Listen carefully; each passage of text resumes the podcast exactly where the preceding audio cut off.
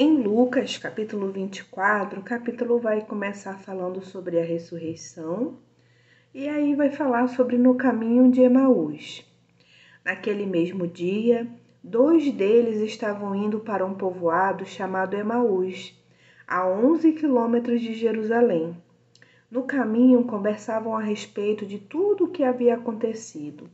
Enquanto conversavam e discutiam, o próprio Jesus se aproximou e começou a caminhar com eles. Mas os olhos deles foram impedidos de reconhecê-lo. Ele lhes perguntou: Sobre o que vocês estão discutindo enquanto caminham? Eles pararam com os rostos entristecidos. Um deles, chamado Cleopas, perguntou-lhe: Você é o único visitante em Jerusalém que não sabe das coisas que ali aconteceram nestes dias. Que coisas? perguntou ele.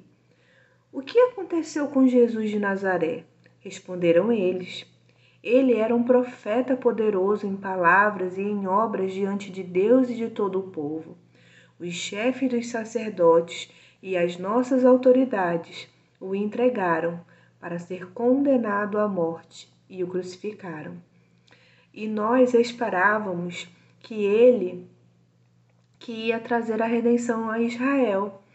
E hoje é o terceiro dia desde que tudo isso aconteceu. Algumas das mulheres entre nós nos deram um susto hoje. Foram de manhã bem cedo ao sepulcro e não acharam o corpo dele. Voltaram e nos contaram ter tido uma visão de anjos que disseram que ele está vivo.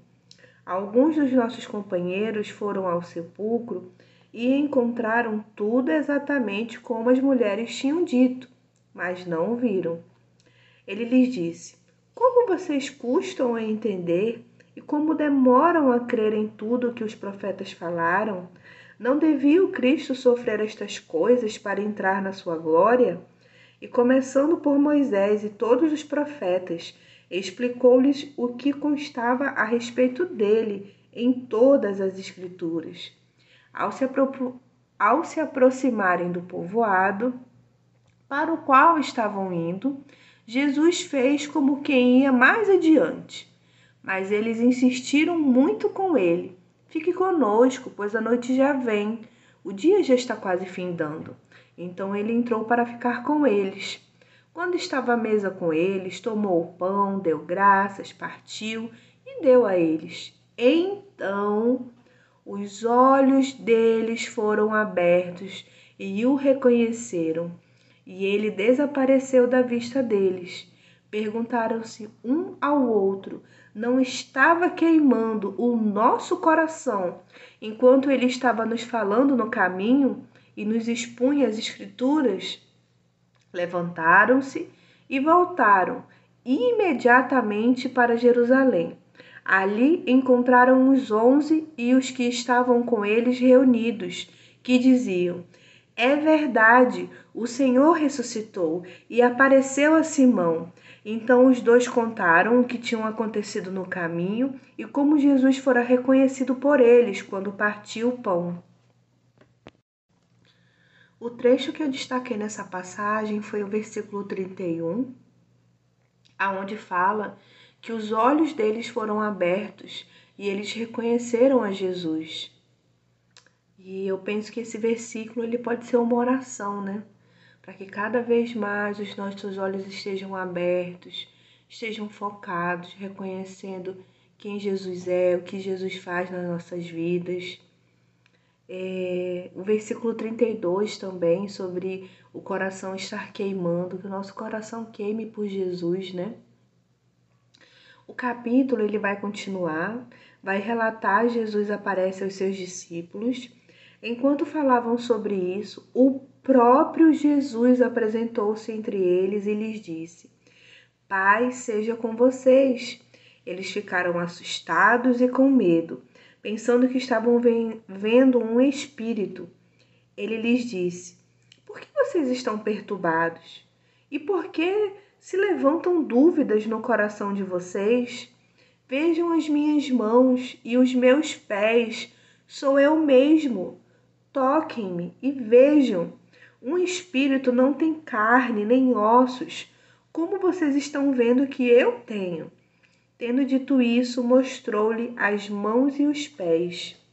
E por não crerem ainda, tão cheios estavam de alegria e de espanto. Ele lhes perguntou: Vocês têm aqui algo para comer? Deram-lhe um pedaço de peixe assado, e ele comeu na presença deles, e disse-lhes: Foi isso que eu falei enquanto ainda estava com vocês. Era necessário que se cumprisse tudo o que a meu respeito está escrito na lei de Moisés, nos profetas e nos salmos.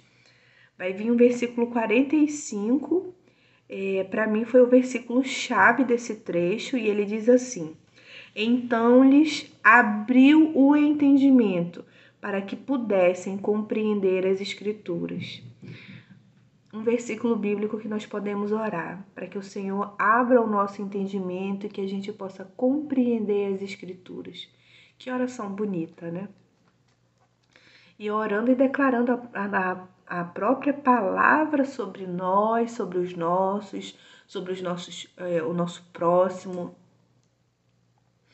E lhes disse: Está escrito que o Cristo haveria de sofrer e ressuscitar dos mortos no terceiro dia e que em seu nome seria pregado o arrependimento para perdão de pecados a todas as nações. Que o Senhor possa trabalhar o arrependimento em nós. Começando por Jerusalém. Vocês são testemunhas destas coisas. Eu envio vocês a promessa de meu Pai, mas fiquem na cidade até serem revestidos do poder do alto. E aí vai relatar sobre a ascensão. Tendo-os levado até a proximidade de Betânia, Jesus ergueu as mãos e os abençoou. Estando ainda a abençoá-los, eles os deixou e foi elevado ao céu.